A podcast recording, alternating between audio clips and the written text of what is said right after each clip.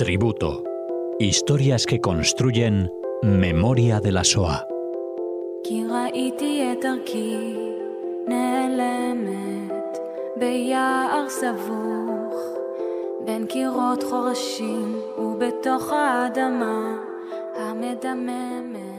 Bienvenidos oyentes de Radio Sefarad a esta nueva edición de tributo, un tributo en el que recibimos como cada semana a Cecilia Levitt. ¿Qué tal? ¿Qué tal? Buenas tardes, Alejandro. Bueno, encantado de formar parte una vez más de este espacio que acercas a todos los oyentes de Radio Sefarad y que en esta ocasión eh, dedicas a Rutka Laskier. Así es. Yo eh, contarles que en el año 2006 eh, recibí de regalo el diario, los cuadernos de Rutka, de mano de Esther Bendaan, a quien le mando un saludo muy grande, eh, que ella es una escritora y además trabaja en el Centro Sefarad de Israel, en toda la parte cultural. Y me acuerdo que me dijo, lee este diario, es prometedor, te va a emocionar.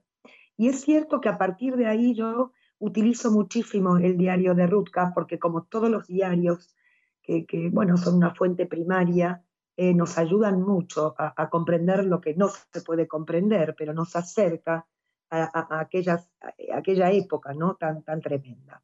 Yo, en principio, bueno, voy a contar eh, cómo aparece el diario, cómo se encuentra, pero esto lo voy a dejar para más adelante. En principio voy a presentar a Rutka.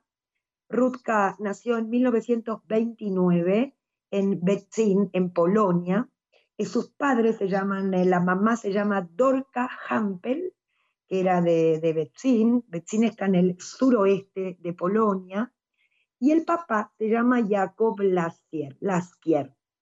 Eh, Rutka tiene un hermano más pequeñito que se llama Genius y que había nacido en 1937. Quiero hablar primero de la familia Laskier porque esta era una familia eh, muy respetada en Betzin en, esta región eh, polaca. Por ejemplo, el abuelo David Lasker era un hombre muy religioso, tenía mm, un molino de harina, llegó a ser un judío muy acomodado. Em, este abuelo se casa con Golda Sisman y va a tener nueve hijos, cuatro chicas y cinco chicos, y entre ellos está Jacob, el, padre de Rutka, ¿no? Como en aquella época las familias eran muy, muy numerosas. Mm, su padre, Jacob, eh, había sido educado cuando era pequeño en el Heder. El Heder era como estas academias rabínicas, pero bueno, se revela y eh, finalmente va a estudiar en colegios laicos. Cuando Jacob ya es eh, un adolescente, se va a unir al movimiento juvenil Dior. Son esos movimientos que eran sionistas, bueno, abrazan como el sueño sionista. Eh, inclusive cuando Jacob tiene 17 años, eh, eh, durante la Primera Guerra Mundial, huye a Palestina, a Israel, junto a cinco amigos de Betzin. Cuando llegan a Palestina, se van a instalar en un kibutz, en el kibutz de Gania, con sus amigos. bueno, se, se va a relacionar con, con aquellos halutzim, que eran los pioneros que estaban construyendo el futuro, ¿no? Estado de Israel. Eh, Jacob Lasker con sus amigos va a fundar asentamientos, por ejemplo el asentamiento Magdiel, pero va a contraer el tifus y la malaria. Y ya estando como, bueno, muy débil, regresa a Polonia, eh, un poco por prescripción médica, bueno, para recuperarse, pero Jacob nunca abandona el sueño de regresar a Palestina. Él está profundamente convencido de que alguna vez iba a regresar. Mientras tanto, mientras tanto Jacob, bueno, eh, podemos decir que ya son los años 20, regresa a Betzin y comienza a trabajar como empleado de banca, primero en la ciudad de, Gdansk y luego ya en Betzin. Se va a conocer con Dorka, se va a casar eh, y van a ser Rutka en 1929 y más tarde su hermano Genio. Ellos forman una familia laica, acomodada, moderna, eh, practicaban el esquí, hacían excursiones en las montañas durante la primavera, bueno, disfrutaban de la playa en, verano.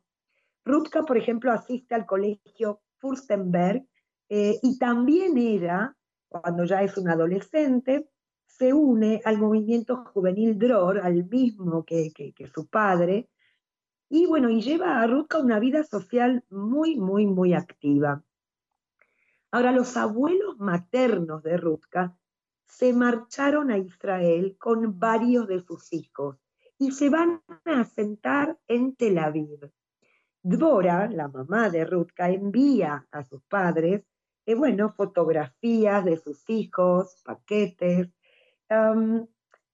Lo que quiero decir, y lo dije un poco al principio, es que Rutka escribió unos cuadernos, podemos llamar un diario, de apenas 60 páginas, eh, manuscritos, en polaco.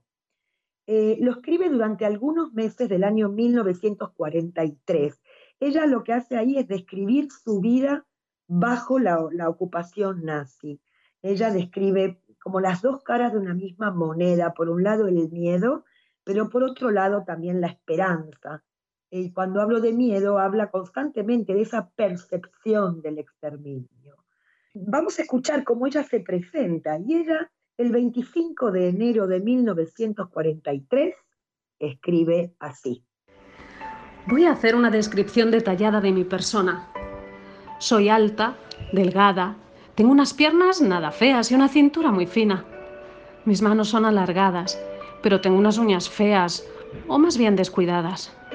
Tengo grandes ojos de color marrón oscuro, cejas densas y pestañas largas, incluso muy largas. Pelo negro, corto y peinado hacia atrás, nariz pequeña y respingona, labios bien marcados, dientes blancos como la nieve. Y ya está. Este es mi retrato. Se describe a sí misma, ¿no? Y, además dice que es culta, aunque no es muy estudiosa, tiene días de euforia y de risa, aunque tiene otros de angustia.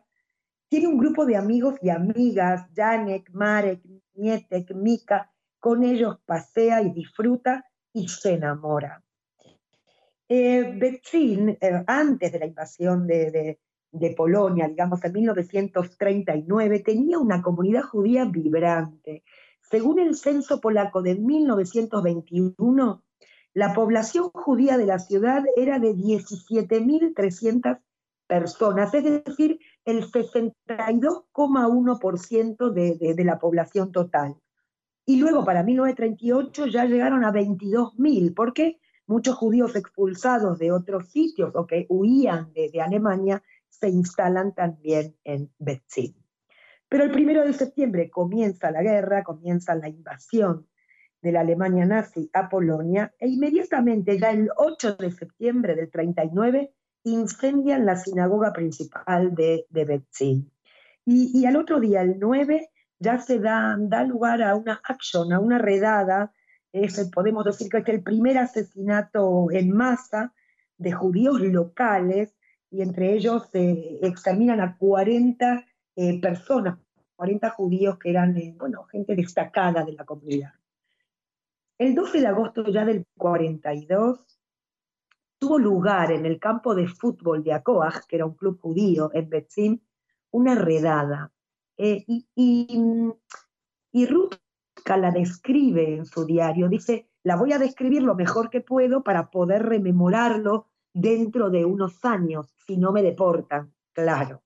Ella dice, ese día nos habían convocado en el club, en el campo de fútbol del Club Acoa, toda la familia lo levantamos muy temprano, eran tiempos de guerra, pero teníamos todavía para desayunar. Em, eh, y una vez que, acaban el desayuno, empiezan a caminar hacia hasta el campo de fútbol. Y ella describe la cantidad de personas que hay eh, eh, hacia esa dirección, ¿no? En, la calle, en la acera. Y cuando llegan al lugar para ocupar sus asientos, ellos llegan realmente temprano, y hasta las nueve de la mañana todo estaba como muy controlado. Hasta que llegaron los soldados alemanes con ametralladoras apuntando a la plaza por si alguien pretendía escapar. Esto era agosto, hacía un calor espantoso, no había agua, y hasta las 3 de la tarde tuvieron que estar allí, hasta que luego llega el mando de la SS y la policía, y entonces comienza la selección. El número uno significaba regresar a casa. El 1A significaba ir a trabajo forzado. El 2 significaba revisión posterior. Y el 3, deportación, que, implicaba esto la muerte. Eh, la madre, el padre y el hermanito pequeño son enviados al grupo 1, es decir, regresar a casa. Rutka enviada al 1A, quiere decir trabajo forzado.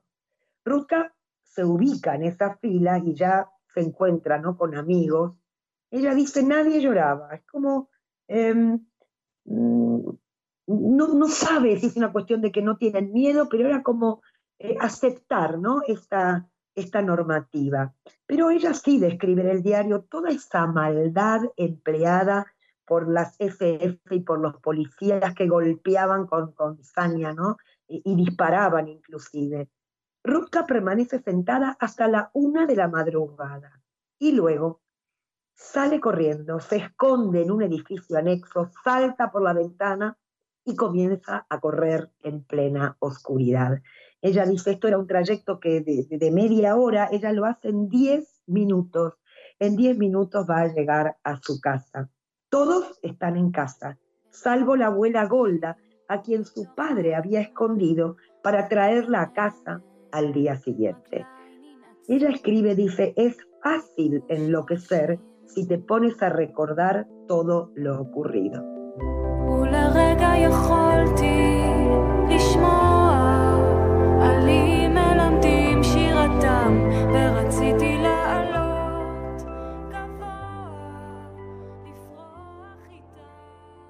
Desde octubre de 1940 hasta mayo de 1942, 4.000 judíos son deportados eh, desde Betzim a trabajos forzados, a trabajos esclavos.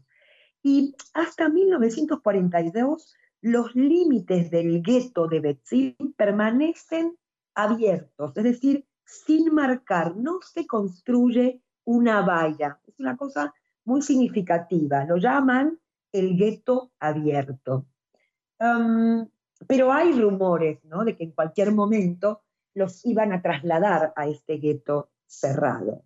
Mientras tanto, ya en aquel tiempo las escuelas por supuesto que estaban clausuradas, la educación prohibida a los judíos, y aquellos que podían permitírselo, como los padres de Rutka, eh, localizan a profesores para que les den clase a sus hijos. Eh, entonces los niños se reúnen en grupos de tres o grupos de cuatro y reciben clases, bueno, escondidas, por supuesto, con la ayuda de algunos, de algunos libros. Eh, por eso, Rutka escribe acerca de estos encuentros. Ella, por ejemplo, dice, estoy feliz no solo porque tenga lugar el encuentro, sino también porque voy a ver a Janek, ¿no? Cuanto menos lo veo, más me gusta. He decidido dejar a Janek que me bese. Al final alguien va a tener que darme el primer beso y bueno, que sea él. Em, ya por otro, lado se rumorea, como dije recién, del traslado de las familias al gueto de Betzin. Ya se escucha acerca de esta posibilidad y esto implicaba dejar las casas, dejar sus pertenencias. No se sabe con exactitud, pero Rutka va a escribir así. 5 de febrero de 1943. El cerco se estrecha cada vez más. El mes próximo esto va a ser ya un gueto, un gueto de verdad, rodeado de murallas de piedra. En verano va a ser insoportable permanecer encerrado en esta jaula gris, sin poder ver los campos ni las flores. El año pasado solía ir al campo. Siempre recogía muchas flores. Eso me ha hecho recordar aquel tiempo en que era posible salir a la calle Malachovska sin el riesgo de ser deportado, ir al cine por la tarde. Las atrocidades de la guerra me han empapado hasta tal punto que no me afectan las peores noticias. La familia Lasker abandonó la casa de la calle Casermas en abril de 1943 para mudarse al gueto cerrado del barrio de Kamionka. Una vez en el gueto, eh, Rutka cuenta que le han asignado un trabajo. Dice, el lunes tendré que estar en la fábrica a las 6 de la mañana. Ella se pregunta qué clase de trabajo le asignarán. finalmente ya describe que va a trabajar en un taller de costura de 8 de la mañana a 2 de la tarde. No, no es un trabajo difícil, pero ella con sus 14 años se siente como exhausta y en un momento dice, ay Dios mío, ¿qué será de nosotros? Pero por otro lado dice, eh, ay Rutka, ¿no? Clamas a Dios como si existiera. Si Dios existiera, no permitiría que seres humanos fueran, fuesen arrojados vivos a los hornos crematorios. Es decir, el rumor de la existencia de Auschwitz, de las cámaras de gas, esto sí llega a, a A medida que, que Rutka escribe, ya va reflejando, bueno, un estado de, eh, de abatimiento, podemos decir. Se encuentra abatida y tiene algunas frases eh, muy, muy duras, ¿no? Algo se ha quebrado en mi interior, o, tengo la impresión de que esta es la última anotación, o hoy hay una acción en la ciudad, eh, no me dejan salir y estoy enloqueciendo. Quiero ir a casa de Janek a avisarle de la redada. Es decir, son todas frases que denotan ¿no? el, abatimiento y sobre todo eh, el inminente desenlace. Eh, pero también eh, ella manifiesta una esperanza, ¿no? Una esperanza y unas ganas de vivir. Dice, cuánto me gustaría que termine todo ya. Intento desechar ¿no? esos pensamientos sobre el futuro, porque a pesar de todas esas atrocidades, quiero vivir. Yo espero el día siguiente. Al mismo tiempo, también Rutka describe mucho la relación con sus padres, que es una relación complicada, ¿no? Cada vez más se discuten, eh, los papás la obligan a quedarse en casa, pero ella, bueno, quiere salir al encuentro de, sus amigos. Dice, no comprenden mis padres lo difícil que me resulta abrir mi corazón a, un adulto. Em, la, última anotación del diario es del 24 de abril de 1943 y ella dice, probablemente lloro la falta de libertad.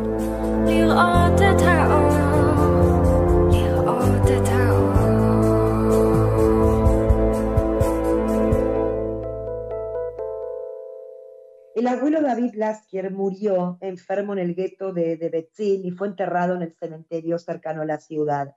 Y ya en agosto del 43 se produce la gran deportación. Eh, deportaron en tren hasta Auschwitz a Jacob Laskier, a su esposa Dorka y a sus hijos Rutka con 14 años y Genius con 6. También a la abuela Golda. Em, Dorca, Rutka y Genius fueron enviados de inmediato a, la cámara de gas, mientras que Jacob, su padre, le habían asignado eh, trabajos forzados en el campo de Auschwitz.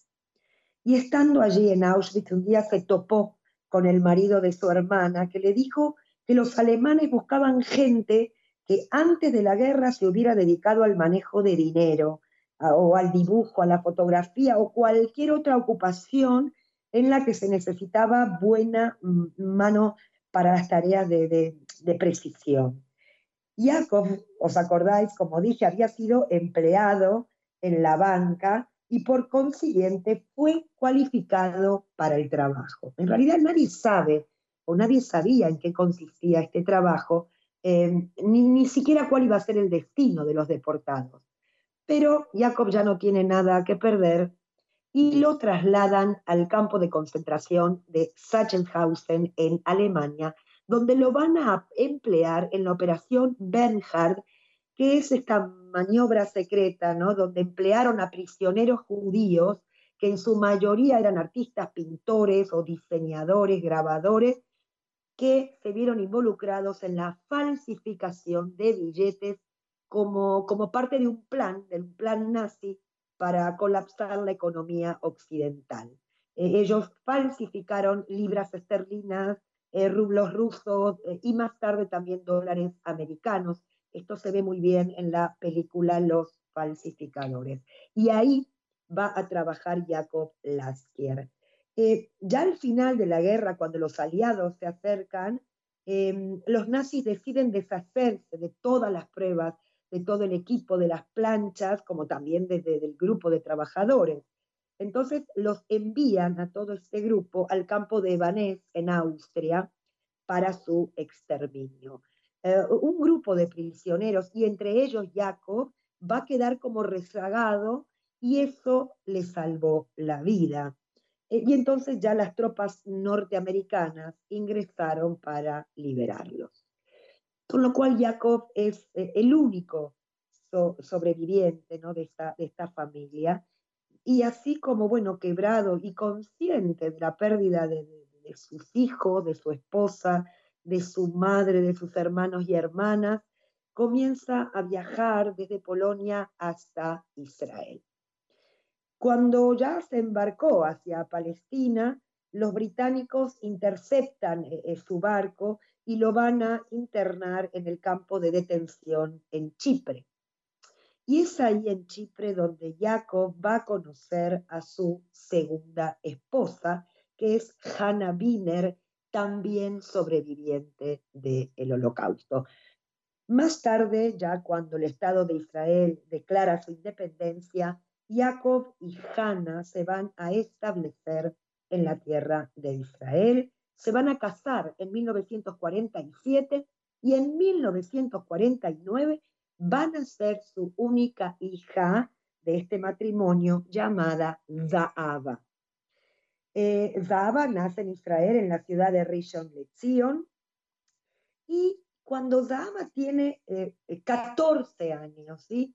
Em, nunca se había enterado. Ella, Zahava sí sabe que no, no, no, ella no tiene abuelos, no tiene tíos, no tiene primos, em, pero no sabe de la existencia de sus medios hermanos, no conoce la historia ni de Rutka, ni de Genios, ni de la familia anterior de su padre.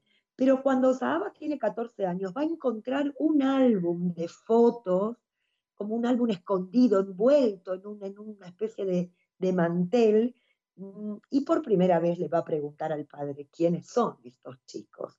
Y es así como su padre le va a contar la historia de Rutka y de, y de Genius. Eh, a partir de aquí, eh, em, Zaba va a crecer en Israel, va a estudiar, por supuesto, y ya siendo una mujer eh, mayor, en el 2006 Zahaba recibe una llamada telefónica de Betzin preguntando si ella era la hija de Jacob Lasker. Jacob Lasker ya había fallecido en 1986. Y es así como le comunican que habían encontrado estos cuadernos de Rutka Lasker. Inmediatamente Zaba va a viajar a Betzin iba a investigar cómo es que este diario eh, aparece casi 70 años después. Y Zahava se va a encontrar con Stanislava Sapienska, que es una muchacha que era amiga de Rutka. Mm, en aquellos años, eh, eh, Stanislava tenía 21 años, era mayor que Rutka, se hace amiga de Rutka, visita este gueto abierto, eh, luego también visita el gueto cerrado y traban una amistad muy importante. Estas amigas, em, bueno, como digo, traban una fuerte amistad y Rutka le revela a Stanislava que estaba escribiendo un diario y que sabía que no iba a sobrevivir a la guerra, pero sí quería que el diario sobreviva. Y entonces estas dos chicas acordaron que cuando llegara la hora ¿no? de la deportación, Rutka iba a esconder estos cuadernos debajo de la tarima de la escalera donde vivía. Y que entonces Stanislava lo recogería y lo iba a conservar. Cuando acabó la guerra, Stanislava, bueno, acudió al apartamento vacío y en ruinas y allí estaba, exactamente donde ellas habían acordado. Ahí estaba el cuaderno con desde 60 páginas manuscritas, bien conservado, eh, y esta mujer lo, lo, recoge, lo va a guardar, de tanto en tanto lo va a leer y se va a acordar de Rutka. Y ya cuando Stanislava tiene 80 años, menciona ¿no? a su familia acerca de la existencia de este diario, y fue un sobrino suyo el que la convenció de que había que donarlo al Museo Municipal de Betzin. y es así como lograron encontrar a Deaba.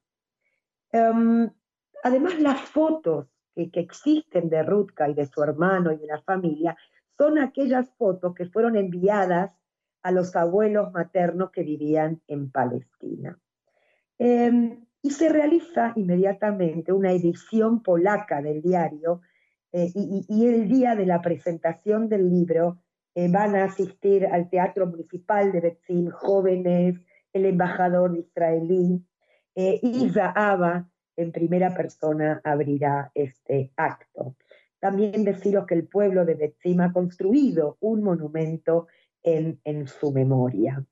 yo creo que la misión de Zahaba, bueno, por supuesto, es recuperar ¿no?